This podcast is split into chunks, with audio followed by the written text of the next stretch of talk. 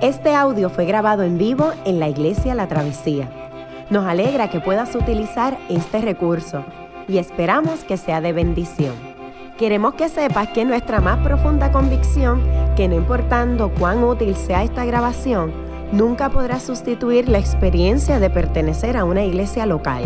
Sería un placer tenerte junto a nosotros en la travesía, pero de no poder ser así, nos gustaría ayudarte a encontrar una congregación donde puedas pertenecer y servir. Una vez más, nos alegra que puedas utilizar este recurso.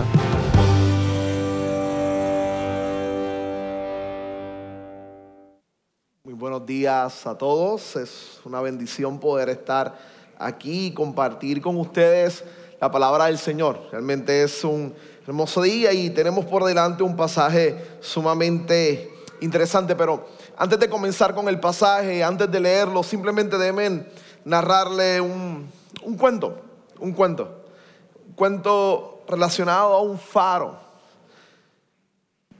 Y se le narra en algunos lugares para, para recordar el vínculo familiar. Sara se despertó a medianoche, se colocó una flor en el pelo y fue directamente a la habitación de sus padres. Se sentó durante un buen rato al lado de la cama donde dormía su papá. Finalmente, él se despertó y le dijo, Sara, ¿qué pasa? Aún es de noche. Tú solías contarme, dice Sara, cómo el abuelo te llevaba a medianoche hasta el faro para verlo. Es medianoche y creo que hoy sería un buen día para que me llevaras. El papá luego de pensarlo un rato, decide levantarse y le dice, está bien, yo creo que el día ha llegado. Ambos se visten, se preparan rápido, se montan en el auto y salen rumbo al lugar donde se encontraba el antiguo faro. En el camino se detienen en un instante y el papá le dice, Sara, no habían panaderías abiertas cuando tu abuelo me llevaba al faro. Pero si hubiesen habido panaderías, él se hubiese detenido a comerse una dona. Sara le dice, hagámoslo. Se detienen, piden la dona, recuerdan al abuelo, vuelve y se montan nuevamente en el carro y siguen rumbo al faro cuando están llegando, hay mucha neblina, pero con todo y con eso el papá le dice a Sara, cada vez que tu abuelo me llevaba, te teníamos aquí el auto y caminábamos hasta el faro. Sara le dice, hagámoslo papá, vamos a hacerlo. Detienen el auto, se bajan del auto y caminan por medio de la noche llena de neblina hasta ver el gran faro. Al verlo, Sara está totalmente sorprendida. Ansiaba este momento por años. Siempre iba corriendo por las noches antes de dormir a la cama de su papá para que él le contara la maravillosa historia familiar de cómo su papá lo llevaba al faro. Y de cómo el papá de su papá también lo llevó al faro. Era una tradición de la familia. Ellos estaban afuera mirando el gran faro cuando ven la puerta abierta. Y el papá recuerda lo que sucedió el primer día que entró con su padre al faro. Así que toma a Sara, cruzan y caminan por las escaleras en espiral hasta llegar a la, la parte superior del faro. En ese momento logran prender la luz. Y al prender la luz, Sara se sorprende. Todas las paredes estaban escritas y tenían mensajes y al final el nombre de quien lo escribió. Y era casi como presencial un árbol genealógico. Eran sus abuelos, sus tataralabuelos, toda su descendiente, toda su generación, sus familiares habían puesto y era una tradición llevar a su hijo y escribirle un mensaje que él leyera y que dirigiera su vida durante la adultez. Allí estaba el mensaje del abuelo para el papá de Sara. Pero también estaba un mensaje para Sara. Y es que el abuelo había, se había preocupado inclusive por sus nietos, se había escrito que si algún momento un nieto llegara allí, quería que leyera su mensaje. Después de ya leerlo, sus lágrimas empezaron a bajar por sus cachetes y su mente recordaba simplemente los abrazos de su abuelo, que ya no estaba con ella. Su papá tomó una roca y empezó en la pared a tallar nuevamente un mensaje en este momento para Sara. Sara estaba totalmente sorprendida. Logró leer el mensaje. Su papá le estaba inspirando para que creyera en el amor, para que viviera conforme a los valores de la familia. Cuando culminó, miró a Sara y le dijo, yo espero que un día traigas a tus hijos a este lugar. Y Sara le dijo, lo haré, lo haré. Ese era el faro donde los padres le pasaban la tradición de su familia a sus hijos. Es exactamente lo que vamos a leer en el pasaje de hoy. Lo que vamos a ver constantemente en Deuteronomio es el discurso de despedida del gran líder de Israel que siente que es casi el padre de esta nación y sabe que sus días como líder están terminando. Ellos van a entrar a la tierra prometida, han salido de Egipto y se enfrentan a la tierra prometida y Él no quiere que cometan los errores de la generación pasada. Así que hay una serie de discursos de despedida donde les motiva a que vivan conforme a los valores de Dios, a que vivan conforme a la ley de Dios, a que procuren fidelidad. Estar parado dentro del faro y observar lo impresionante de la luz de Dios dispersando las tinieblas. Con eso en mente, ¿qué tal si está sobre los pies? Me acompaña a leer Deuteronomio capítulo 6. Deuteronomio capítulo 6. Vamos a estar leyendo los, los, versos del 1 al 15 y luego los versos del 20 al 25. Deuteronomio capítulo 6, los versos del 1 al 15 y luego los versos del 20 al 25. Leemos la palabra del Señor en el nombre del Padre, del Hijo y del Espíritu Santo. Amén. Estos son, bueno, escucha Israel, perdonen. Escucha Israel. El Señor nuestro Dios es el único Señor. Ama al Señor tu Dios con todo tu corazón y con toda tu alma y con todas tus fuerzas. Grábate en el corazón estas palabras que hoy te mando. Incúlcaselas continuamente a tus hijos Háblale de ellas cuando estén en tu casa y cuando vayas por el camino, cuando te acuestes y cuando te levantes. Átalas a tus manos como un signo, llévalas en tu frente como una marca. Escríbelas en los postes de tu casa y los portones de tus ciudades.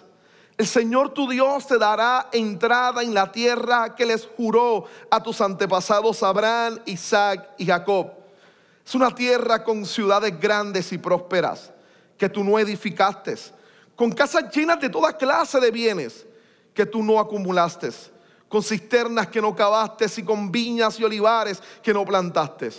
Cuando comas de ellas y te sacies, cuídate de no olvidarte del Señor que te sacó de Egipto, la tierra donde viviste en esclavitud. Teme al Señor tu Dios, sírvele solamente a Él Jura solo en su nombre.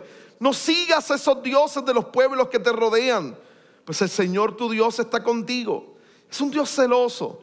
No vaya a hacer que su ira se encienda contra ti y te borre de la faz de la tierra. Verso 20. En el futuro, cuando tu hijo te pregunte qué significan los mandamientos, preceptos y normas que el Señor nuestro Dios les mandó, le responderás, en Egipto nosotros éramos esclavos del faraón pero el Señor nos sacó de allá con gran despliegue de fuerza. Ante nuestros propios ojos, el Señor realizó grandes señales y terribles prodigios en contra de Egipto, del faraón y de toda su familia. Y nos sacó de allá para conducirnos a la tierra que a nuestros antepasados había jurado que nos daría. El Señor nuestro Dios nos mandó temerle y obedecer estos preceptos para que siempre nos vaya bien y sigamos con vida. Y así ha sido hasta hoy. Y si obedecemos fielmente todos estos mandamientos ante el Señor nuestro Dios, tal como nos lo ha ordenado, entonces seremos justos. Palabra de Dios. Puede tomar asiento.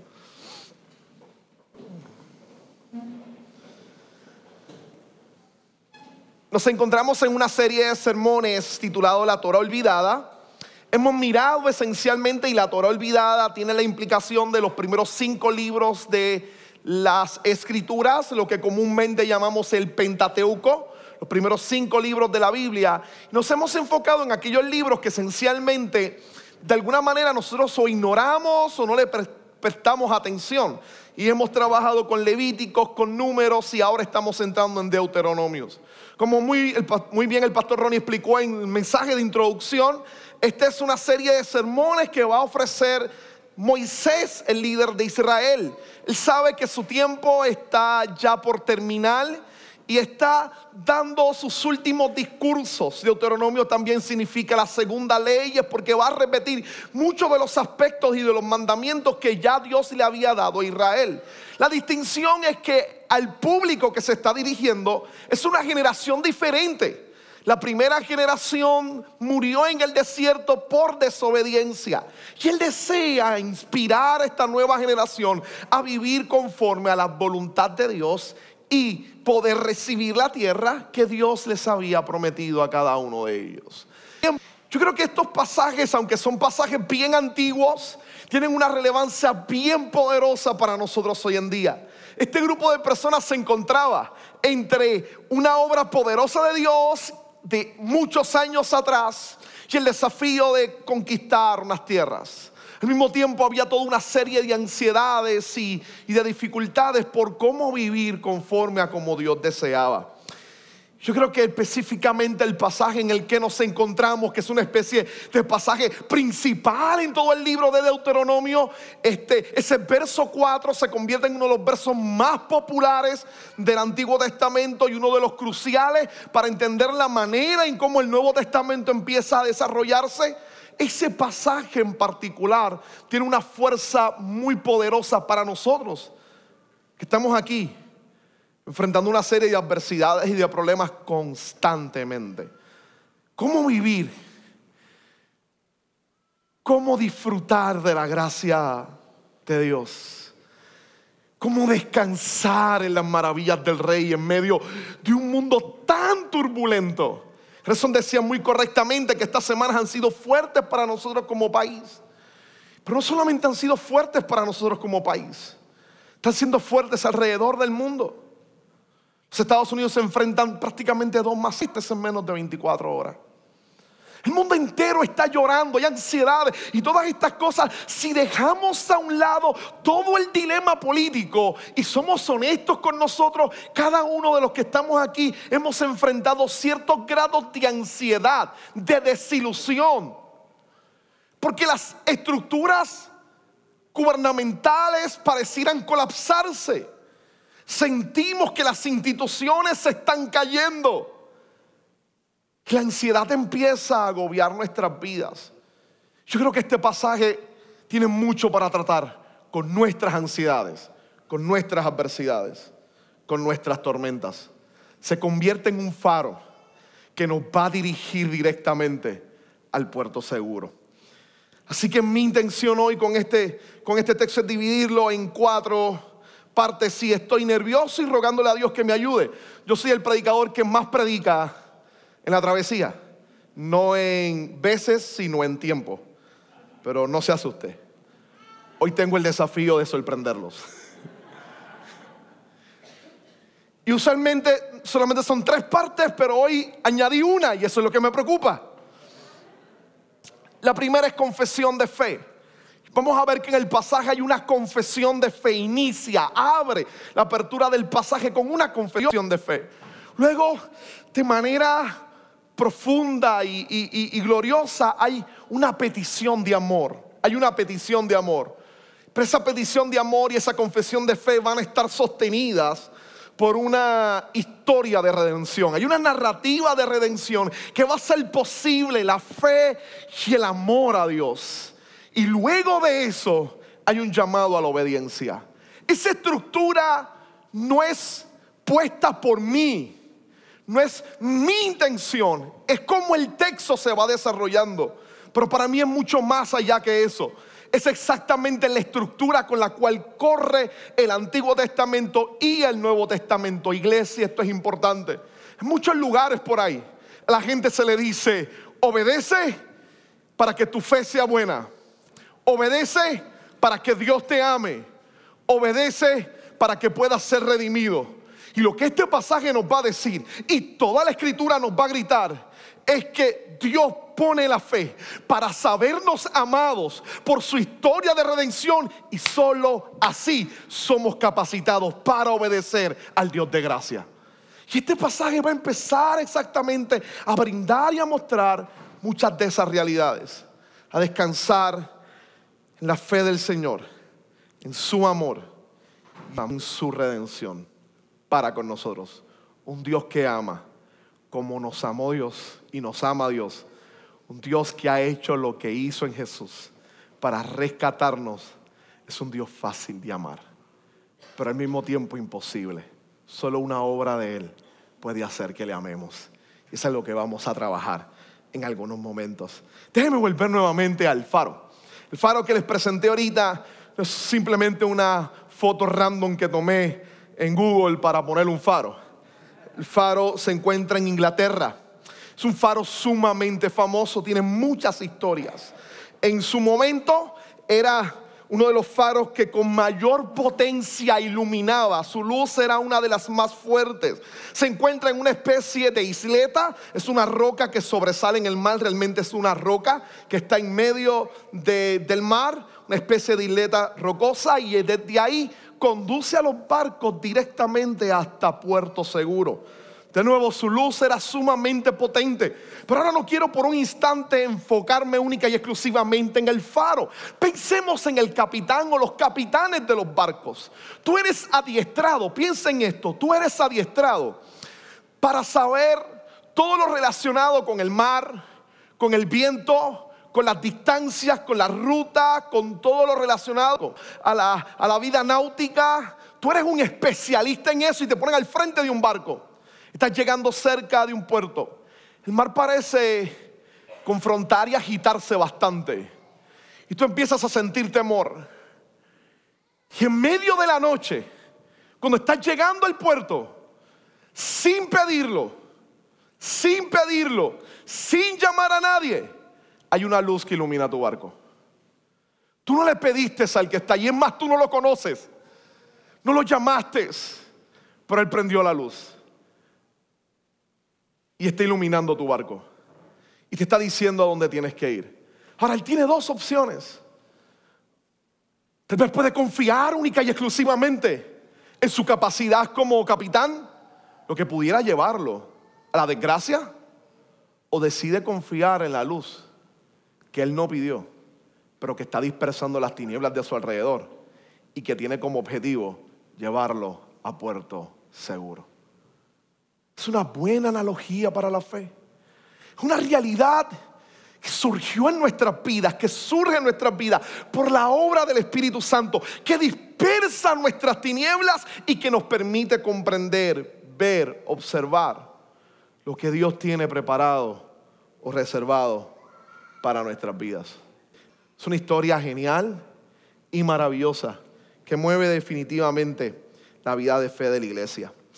Con eso en mente, exactamente con esa intencionalidad, nosotros vamos a pasar principalmente a la primera parte del sermón que yo quiero que nosotros veamos.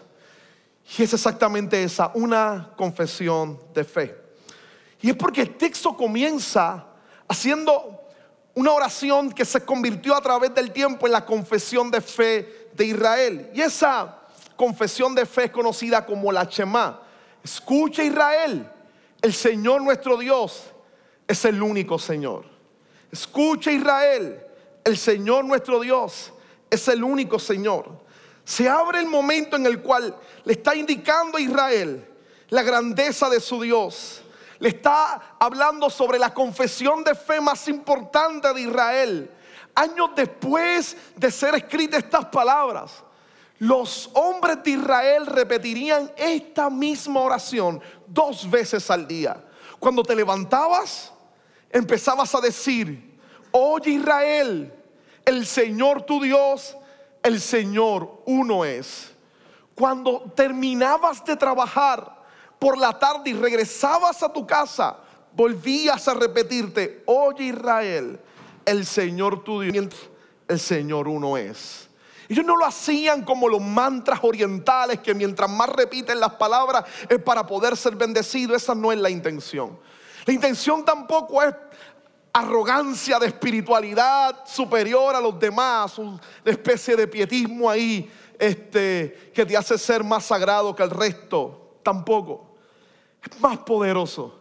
Es un reconocimiento de que todo lo que va a disfrutarse en el día es producto del cuidado del Dios de Israel. Porque Él es mi Dios. Y después de terminar el día, aún con las adversidades y con las bendiciones, es regresar con la conciencia clara que todo lo que he vivido no escapa de la bondad y del señorío de mi Dios. Es reconocerlo en todas las áreas de mi vida. Pero mucho más allá, tiempo después se convertiría en la gran declaración de Israel para decir, somos diferentes al resto del mundo. El resto del mundo adora muchos dioses, pero nosotros adoramos a un solo Dios, en nuestro Señor. Piensa un instante exactamente en eso. Es una confesión de fe sumamente poderosa. Y específicamente Israel estaba a punto de entrar en un lugar donde adoraban a Baal. Y Baal tenía cientos de formas, cientos de formas diferentes de ser Baal. Pero ahí un pueblo que va a decir, nuestro Dios es solamente uno. ¿Qué producía esta confesión en Israel? Escuche bien, esta simple oración mantenía unido a Israel. El profesor de Princeton de Antiguo Testamento, mirando este pasaje, dice que, esta declaración se convirtió en la unidad central de Israel lo que no había sucedido con los pueblos cananeos. Ellos tenían muchas representaciones de Baal, por lo tanto, estaban el Baal de los jebuseos, el Baal de los seteos, el Baal de los otros. Cuando Israel entraba a la tierra tenía que recordar, no es el Señor de Efraín o el Señor de Judá o el Señor de Benjamín. No, no, no. Es un solo Dios. Y bajo ese Dios hay un solo pueblo que es Israel. Esta declaración mantenía una unidad en ese pueblo, no solamente una unidad en el pueblo, sino un sentido de igualdad. Todos necesitamos de ese Dios. Todos somos el pueblo de Dios. Somos su pueblo, el pueblo que ha escogido. Pero al mismo tiempo esa confesión de fe les recordaba los bendecidos que eran como pueblo de Dios. Este Dios nos escogió a nosotros. Él es nuestro Dios. Nosotros somos su pueblo. Así que la fe que ellos están recibiendo los hace sentirse privilegiados y tenían que constantemente recordar ese privilegio, el privilegio de ser el pueblo del Señor. Es interesante porque el pasaje comienza diciendo, escuchen, es casi el eco de Romanos 10, 17. La fe viene por el oír el oír la palabra de Dios. En el libro de Números nos dimos cuenta de lo que Israel le pasaba cuando no escuchaba la palabra del Señor. Pero ahora es totalmente diferente. Le está diciendo a Moisés, escuchen Israel y repitan esto. Jehová su Dios, el Señor su Dios, el Señor uno es. Y que esa fe nazca en sus corazones. Y que esa fe les aliente a servir solamente a Dios. Era un gran desafío. Era un gran desafío lo que tenían por delante. Ahora la fe no es una realidad abstracta, no es puramente conceptual. La fe no es solamente o no es una serie de reglas que tengo que aprenderme para tener fe. La fe no es una idea que no pueda concretarse.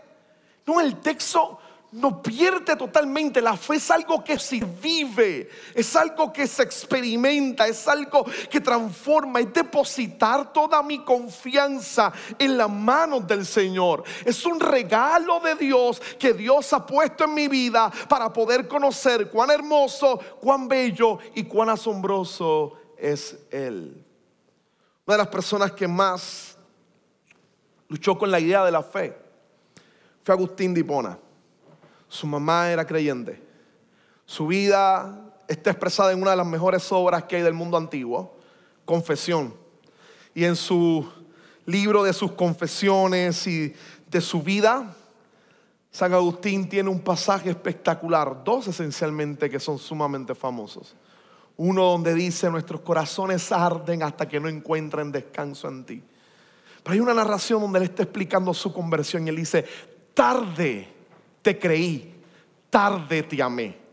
Y te buscaba afuera de mí cuando estabas dentro de mí. Te buscaba afuera, en las cosas que tú habías creado. Te buscaba, te pensaba. Mientras tú me buscabas, me agarrabas a mí. Tarde te creí, tarde te amé. Te buscaba en las cosas de afuera. A este maestro de retórica, este experto en filosofía, a este gran hombre del derecho que disputaba en las cortes de Roma. Su idea de la verdad siempre era puramente un concepto, una idea. Pero cuando se tocó con la verdad de Dios, se dio cuenta que esto es mucho más que una simple idea. Es una fuerza que cambia el corazón. Es una fuerza que transforma la vida completa. La fe es un poder que cambia. Es un poder que transforma.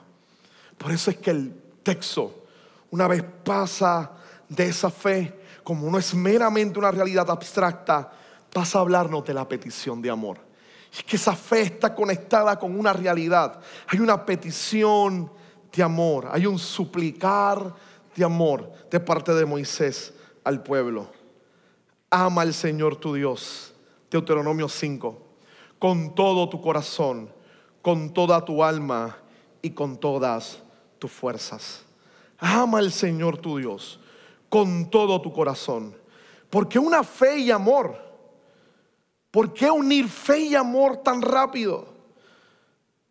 Porque en última instancia yo soy lo que amo, yo soy lo que adoro. Yo me convierto exactamente en aquello que es el centro de mi vida, aquello que más deseo, aquello que más anhelo. Y Dios desea que Él sea el centro principal de nuestro amor. Mire ese texto, por favor, mire esto. Se le pide que ama al Señor su Dios, pero hay unas descripciones impresionantes. Todo tu corazón, toda tu alma y todas tus fuerzas.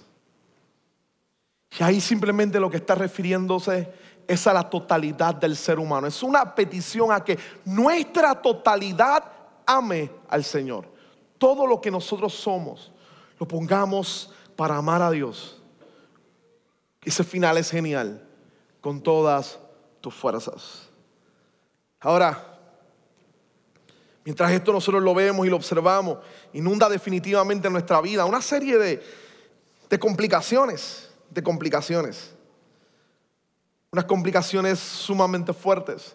Nos está diciendo con el corazón y el corazón en este momento es el área de las decisiones. Este, para los antiguos, y esto lo hemos dicho aquí varias veces, para los antiguos usted no piensa, usted no es cerebro solamente, usted piensa con el corazón. Las decisiones se toman con el corazón con el corazón, con toda tu alma, implicaba todas las fuerzas del sentimiento. Así que la idea de amar no es solamente una idea de decisión, también implica sentimientos, es sentimiento y decisión. Y con todas las fuerzas implicaba toda mi totalidad, es amar a Dios hasta el extremo, totalmente como el centro absoluto de mi vida. Y mientras escucho eso, o pensaba en esto, la realidad es que inundaba mi vida mi propia debilidad. ¿Realmente amo a Dios con todas mis fuerzas? ¿Es el centro absoluto de mi ser? ¿Es Dios el centro completo de mi vida? ¿Es Él lo que más yo amo, lo que más yo deseo? Entonces se convierte en un reto definitivamente impresionante. Ahora piénselo usted. ¿Qué es lo que más usted ama? ¿Qué es lo más que usted desea? Ahora, lo más que usted ama es lo que usted adora. Es a lo que usted se rinde.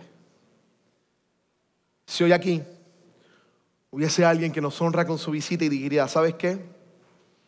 Yo no adoro nada. Yo no creo que se deba adorar a nada. Hay una cita que a mí me estremeció grandemente. David Foster Wallace, uno de los autores de novelas más exitosos en los Estados Unidos, tal vez el escritor más exitoso desde 1920 hasta el presente, en una gran novela muy popular que él escribió. David Foster Wallace se encontró en un discurso que tenía que dar en el Kenyon College y era el discurso de graduación y dijo una de las frases más memorables que yo he podido leer. Dijo él, escuche bien, en el día a día, en las trincheras de la vida adulta, no hay tales cosas como ateísmos. No hay tales cosas como ausencia de adoración o de culto. Todo el mundo adora. La única decisión que debes tomar es que vas a adorar. ¿Qué vas a adorar? ¿Qué es lo que realmente amamos? ¿Qué es lo que realmente nos preocupa? ¿Qué nos ocupa el sueño cuando vamos a dormir? ¿Qué es lo que inunda nuestra imaginación y nuestras más grandes aspiraciones? ¿Con qué es lo más que soñamos? ¿Con el éxito profesional? ¿Con qué es lo más que soñamos? ¿Con ser reconocidos? ¿Con qué es lo más que soñamos? Con tener una inmensa casa, grandes carros, grandes posesiones. ¿Qué es lo que ocupa nuestra imaginación, nuestros pensamientos? Inclusive podemos hasta, hasta inclusive tener el problema de pensar que estamos amando a Dios cuando estamos amando los regalos que Dios nos da. Nos puede pasar a nosotros los que estamos acá en el ministerio constantemente me hago la pregunta, ¿qué realmente yo amo? ¿Amo ser un pastor exitoso? ¿Amo ser un predicador? ¿Amo querer ser alguien que pueda demostrar que la obra del Señor puede hacer grandes cosas? ¿O amo solamente a Dios? ¿Qué pasa si involucrándome en la vida pastoral tengo que dejarla o en algún momento no puedo seguir porque mi salud se afecta con todo y con eso? La pasión por Dios arderá en mí. ¿Será Dios el centro de mi corazón? mi corazón se llenará de resentimiento, de dolor, de angustia y de molestia y enojo contra Dios. ¿Qué es lo más que yo amo? ¿Qué es lo más que tú amas? Porque estás dispuesto a vivir. ¿Qué es lo que ocupa tu imaginación? ¿Qué es lo que ocupa tus sueños? Que te mantiene despierto y no te deja dormir. El escritor nos dice, yo quiero invitarte a que sea Dios, que sea solamente Él el centro principal de tu vida, que sea solamente Él aquel que mueva, mover grandemente tu corazón. Ahora, fe y amor no se encuentran en el vacío, no se encuentran en la nada. El escritor se mueve al sostenimiento de lo que eso implica, a lo que eso significa esencialmente.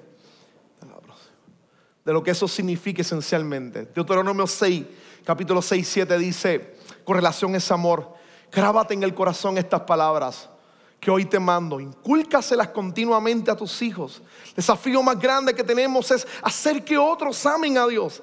Es hacerle entender a otras personas que puedan amar a Dios como nosotros y amamos. Específicamente a nuestros hijos. Pero no solamente lo deja en el ambiente familiar. Mire estos versículos. Este, a continuación. Escríbelas en los postes de tu casa y en los portones de tus ciudades. Esto, este texto es genial.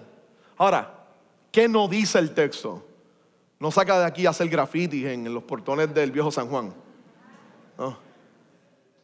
Saca el, el porte de spray y como decían hashtag tal cosa, usted dice, oye Puerto Rico, el Señor tu Dios, el Señor uno es. No se está refiriendo a eso. Se está refiriendo a que pongas stickers de textos bíblicos en toda tu casa y en todo momento, porque eso es lo que el texto te está mandando. No, no, no, no. Es mucho más que eso. Es mucho más que eso. La idea es hacer visible esta verdad en la vida. Hacerla visible en el ambiente de mis vecinos. Ponle los postes de tu casa. que cada persona que entre se dé cuenta cuánto tú amas a Dios. Pero no solamente eso, llevar a los portones de la ciudad. ¿Qué pasa en los portones de la ciudad? Hay tres cosas que pasaban en los portones de la ciudad. La política, la economía y el aparato judicial. Las leyes y los juicios se determinaban en las puertas de la ciudad. La economía se hacía en las puertas de la ciudad y la política se hacía en las puertas de la ciudad. Lleva este principio de amar a Dios con toda tu vida y de que solamente Él es tu Señor. Llévalo a tu casa en tu vecindario. Llévalo en medio de la economía. Llévalo en el lugar de negocios. Llévalo allí donde se hace política. Llévalo allí donde se hacen las leyes. Que el principio rector de toda tu vida sea esencialmente este. El Señor tu Dios, el Señor uno es. Ámalo con todo lo que tú eres. Ahora piénselo. Piénselo por un instante. ¿Qué pasaría si esta semana tú tomas estas palabras como una verdad y decides vivirla en tu trabajo? ¿Qué pasa si cuando te levantes el día mañana, lunes, vayas a trabajar, cuando la primera persona que veas sea tu jefe, Recuerda que el Señor uno es y que lo amarás con todas tus fuerzas y con todo tu deseo. Cuando vayas a enfrentarte a clientes, cuando tengas que hacer tu trabajo, o cuando llegues esta tarde a tu casa en medio de tus vecinos, ¿qué tal si tomas la decisión que el mundo entero sepa que el Señor tu Dios, Él es tu Señor y que tú lo amas con toda tu fuerza? Y que al amarlo a Él, estás dispuesto a amar a otros. ¿Qué tal si esto se convirtiera en nuestra, nuestros lentes y nuestro filtro para actuar en la vida? ¿Qué tal si viviéramos una semana amando a Dios con toda nuestra pasión y con todos nuestros deseos? Yo le aseguro que nuestra semana será radicalmente diferente. Ahora, esto no es una imposición. No todos los días yo me he sentido amando a Dios con la misma intensidad y con la misma fuerza. He tenido que pelear en algunas ocasiones con momentos en los cuales estoy luchando en mi vida. Por eso, además de la fe y además del amor, hay una narrativa de redención que es sumamente poderosa y especial. Déjeme volver al mismo faro. Déjeme volver al mismo faro. Ese faro le decía que era famoso. Lo famoso del faro se da principalmente el 7 de septiembre de 1838. El 7 de septiembre de 1838. Y es que los dueños o las personas, los dueños, las personas que trabajaban en el faro era una familia, los Darling. Y ellos vivían en la parte de abajo del faro, tenían unas habitaciones alrededor y en la parte de arriba entonces trabajaba el papá de la familia poniendo la luz, encargándose de que los barcos llegaran a Puerto Seguro. El 7 de septiembre de 1838, la hija menor del dueño del faro, la hija menor de los Darling, se despertó al escuchar el cantazo y el golpe de un barco y los gritos de desesperación de la gente. Ella era la menor de siete hermanos. Se levantó y empezó a levantar a toda su familia. Ella estaba ansiosa por hacer algo. Un barco con una gran tripulación había encallado en una roca y se había partido literalmente por la mitad. Una parte se había hundido y había todavía una que estaba flotando. Y ellos querían salvarlo, pero el mar estaba tan alterado, tan alterado, tan alterado que el bote salvavidas o el bote que se utiliza tradicionalmente para rescatarlo no podía salir. Ella tomó un pequeño barco de remos, montó a su papá y se fue ella y su padre remando por largos kilómetros.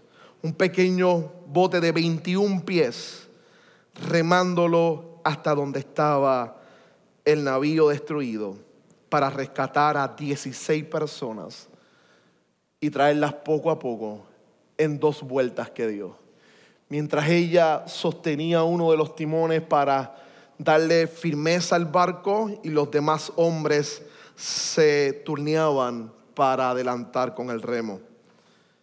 Durante más de ocho horas de intensidad estuvieron remando y buscando hasta poder salvar a la gran mayoría de ellos.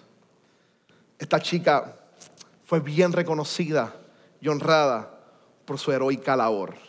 Le preguntaron qué la movió. Ella decía la desesperación, los gritos de necesidad de ellos me hicieron olvidarme de mi propia vida e intentar salvarlos a ellos, aunque yo muriera en el proceso. Y eso la hizo famosa. Ahora, esta chica los salvó de un navío que se destruyó y lo llevó directamente al faro. Nombre de la familia, los Darling, le pusieron a su hija menor, es emblemático para mi sermón hoy. Ella es conocida como Grace Darling. Gracia. Gracia. Si hay algo que explica la gracia de Dios es exactamente eso. Ese Señor escuchando nuestros gritos de desesperación por nuestro pecado. Ese Señor escuchando nuestra angustia y la desesperación nuestra en medio de la vida. Y es el Señor dispuesto que salió desde el cielo a morir por nosotros en la cruz del Calvario para rescatarnos y llevarnos a puerto seguro. Esa es la gracia de Dios. Ese sentido de, inclusive dar su propia vida por nosotros, con tal de rescatarnos a ti y a mí.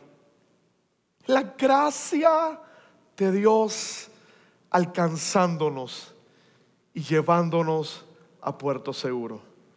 Ese es exactamente ese el movimiento hermenéutico que hace Moisés y el escritor del texto. Mire los próximos versos para que se dé cuenta de esa gran realidad. Mire los versos siguientes. El Señor tu Dios te hará entrar en la tierra que le juró a tus antepasados, Abraham, Isaac y Jacob. Es una tierra con ciudades grandes y prósperas que tú no edificaste. Dios le está diciendo, yo quiero que tengas fe en mí, quiero que me ates, porque yo hice una promesa, yo te amé primero a ti. Yo los salvé a ustedes y voy a cumplir mi promesa. Yo lo voy a poner en la tierra. Ahora, cuando estés en ella, recuerda, nada de lo que tienes es tuyo. Todo ha sido dado por gracia. Mira el verso siguiente. Cuídate de no olvidarte del Señor, que te sacó de Egipto, la tierra donde viviste en esclavitud. Es Él el que te amó primero. Antes que tú le amaras, Él te amó y te libertó de la esclavitud. Mire cómo continúan los próximos versos, los versos 21 al 23. En Egipto nosotros éramos esclavos del faraón, le dice Moisés al pueblo. Pero el Señor, y fíjese esto, el Señor nos sacó y luego de ese nos sacó, la explicación está dirigida directamente a la acción de Dios, de allá con gran despliegue de fuerza.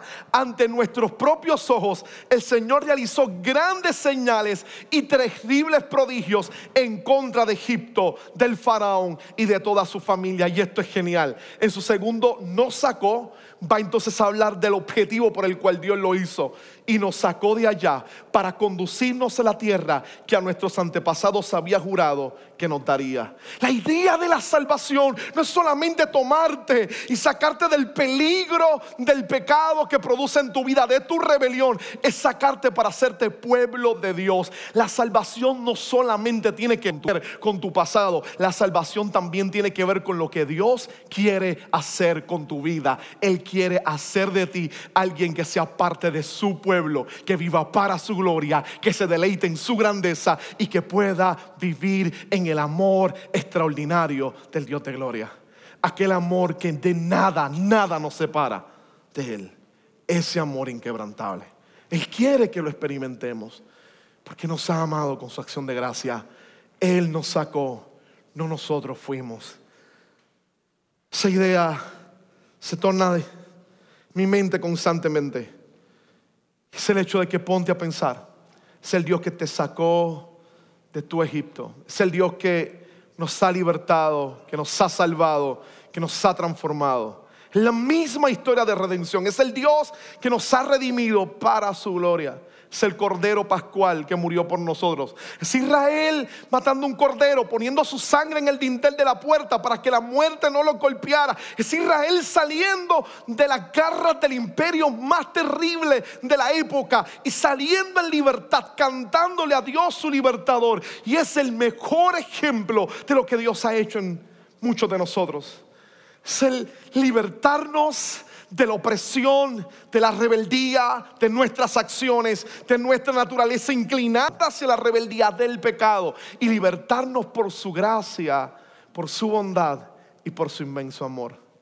Su gracia corriendo en medio del mar con nuestro barco destruido y nuestros gritos arriba montándonos en su barco la cruz y llevándonos de vuelta a casa. Déjenme terminar el sermón con la última parte. Lo último es un llamado a la obediencia. Es un llamado a la obediencia. Es un llamado a obedecer. Y esto es posible. La obediencia es posible porque Él ha puesto la fe en nosotros. Porque nos amó primero y ha puesto la capacidad de nosotros amarle. Y le podemos amar porque hay una historia de redención. De un Dios que nos amó que nos salvó, que nos ha hecho nuevas personas en Cristo Jesús. Ahora déjenme culminar con lo siguiente. Dale la próxima. Mira el texto. El Señor nuestro Dios nos mandó a temerle y obedecer estos preceptos para que siempre nos vaya bien y sigamos con vida. Y así ha sido hasta hoy. Vamos, Israel, se puede obedecer. Se puede vivir de manera diferente y distinta para Dios. Sí se puede, se puede hacer. Podemos vivir de manera diferente y distinta para Dios. ¿En quién? En Cristo Jesús. Solo a través de Cristo podemos ser personas que vivan obedientes, no con nuestra fuerza, sino por lo que Jesús hizo. Por eso antes de la obediencia hay una historia de redención. Y es que lo que Jesús hizo por nosotros en la cruz nos capacita y nos permite vivir en obediencia para agradar a Dios. Tu vida puede ser distinta. Tu vida puede ser diferente. No hay por qué seguir estando quebrantado por las mismas actitudes y rebeldías. Se puede vivir de forma distinta. Y se puede porque hay un Dios que nos ama inmensamente. Está dispuesto a amarnos y enseñarnos a amarlo a Él. Ahora cierro con lo que hemos hablado hasta el momento. Hemos hablado de la fe. Hemos hablado del amor, hemos hablado de la redención, hemos hablado de la obediencia. De manera interesante, si usted hace un acróstico con los cuatro puntos del sermón hoy, está la imagen con la cual empezamos, la imagen con la que seguimos y la imagen con la que quiero culminar. Este es un gran faro. Es ese faro de luz que ilumina nuestras vidas. Muchos de los que están aquí sus embarcaciones lo más probable se encuentran en medio de una tormenta. Muchos de los que estamos aquí por medio de las ansiedades que hemos experimentado y todas las dificultades sentimos que nuestro barco se encuentra en medio de tremenda tormenta.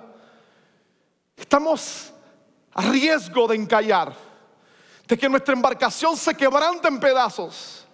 Pero hoy estas palabras te dicen, tranquilo, tranquila, no hay problema. El faro tiene una luz poderosa para dispersar tus tinieblas y conducirte a puerto seguro. Ese faro no es otro que Jesús. Es el autor y consumador de la fe. Es el que dijo que Él es amor. Es el redentor. Y es el que vivió una vida de obediencia perfecta para poder redimirnos y transformarnos para la gloria de Él. Ese faro es el Cristo que se dio por ti en la cruz y que hace posible que estas bendiciones puedas tenerla en tu vida, que la fe nazca, que puedas amar a Dios, que puedas disfrutar tu historia de redención y sobre todas las cosas puedas vivir en obediencia para gloria y honra de Dios. ¿Qué tal si cerramos nuestros ojos y oramos? Señor, gracias. Gracias por el privilegio y la oportunidad de poder predicar tu palabra. Gracias por nuestras vidas, por todos los que estamos aquí reunidos, por aquellos que de una manera u otra estamos luchando y que nuestras vidas se encuentran en medio de una tormenta. Hoy tu luz dispersa nuestras tinieblas. Hoy tu luz nos permite llegar a puerto seguro. Hoy tu luz nos da el privilegio de llegar a ti y de llegar salvos. De tener la confianza de que llegaremos al final de esta jornada en tus manos, porque tú eres el faro que nos guía y el capitán que nos dirige. Gracias por tu palabra. Gracias por este tiempo. En el nombre de Jesús. Amén.